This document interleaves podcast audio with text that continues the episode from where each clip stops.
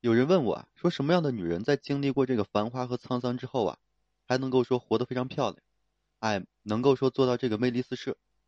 我想了一下，其实就是那种爱的平等，然后又活得非常明白的女人，因为她们懂得这个做女人应该必备的一些属性。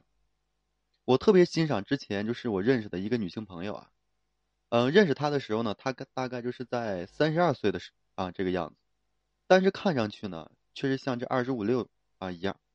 非常的年轻，然后呢，他有自己的事业，还有一个温暖的家庭，和这个很爱很爱他的一个伴侣。工作上的难题呢，基本都是难不倒他的。哎，这个人脉关系啊，处理的也非常好，以至于说周围的人啊都特别喜欢他。仅仅是因为他会这个接人待物、处事圆滑、人脉好吗？绝对不是。其实，在我看来啊，是因为说他浑身上下都彰显着一个女人应该有的魅力。哎，这个自信洒脱，不卑不亢。懂得呢这个平等，哎，明白这爱情。然而呢，很多这个女性朋友都想活成这种模样，但光看这种女人的表面，往往都是学不来的。重要的是你要掌握住这个优秀女性身上的一些特质，啊，比如说什么呢？哎，能够说充当一个及格的这伴侣。想必啊，大多数人都有过这样的经历，就说自己的男人下班之后啊，宁愿一个人待在车里，哎，也不愿意回家。其实呢，并不是说这些。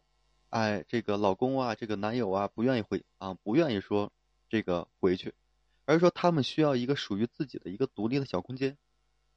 其实女人的身份呀有很多种，其中非常重要的一种呢就是妻子，而妻子的属性又特别的伟大，因为这个男人在经营家庭方面就是往往不如女人的这个作用强烈，所以有些事情必须什么呢？这个女性先来，就像上面说的，对吧？女性朋友们可以给他一点独立的空间。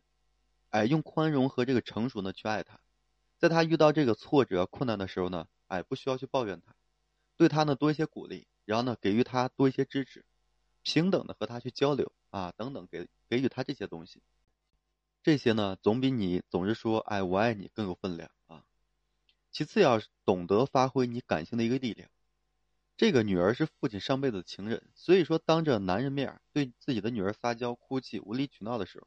往往都是束手无措，对吧？只能说随他而去。同样，这个男人也特别喜欢女人，偶尔说可以温柔一点，而不是说常常一副什么呢？非常成熟的样子。其实对于男人来说，在成熟的性格里面，哎，要糅杂一些什么呢？这个撒娇、哎，可爱、示弱、乖巧，这些的特质啊，都会备受男的一个喜爱。就像这个《欢乐颂》里的这个，呃，曲筱绡，哎，可甜可软，可成熟可娇羞。能让许多人呢，就是欲罢不能。他就是完美的掌控了这女人的一个阴性特质啊。再就是什么呢？要具备这个独立的一个性。其实养猫的人都知道，对于这个猫咪来说呀，可能大家呢都是这个猫奴，哎，专门是伺候它的。它傲娇、独立、不屑一顾，所以呢，要想说牢牢的吸引住这个男人，那么就要像猫一样。而猫的特质啊，就是说这个傲娇且独立，哎，不靠他人生活。自己做自己最强大的一个避风港，有神秘感。就是说，大家的这个心思啊，只有说大家自己才知道，对吧？坚韧呢，不会被他人轻而易举的打倒，有自己独特的个性和思考。往往这个男人啊，会迷之喜欢这样的一个性。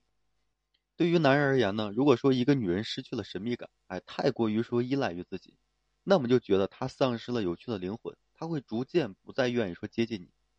总之呢，想要做一个有魅力的女人。往往是需要经历生活千锤百炼的，很多人总是觉得做女人可能太累了，这样的说法呢是不愿意改变罢了。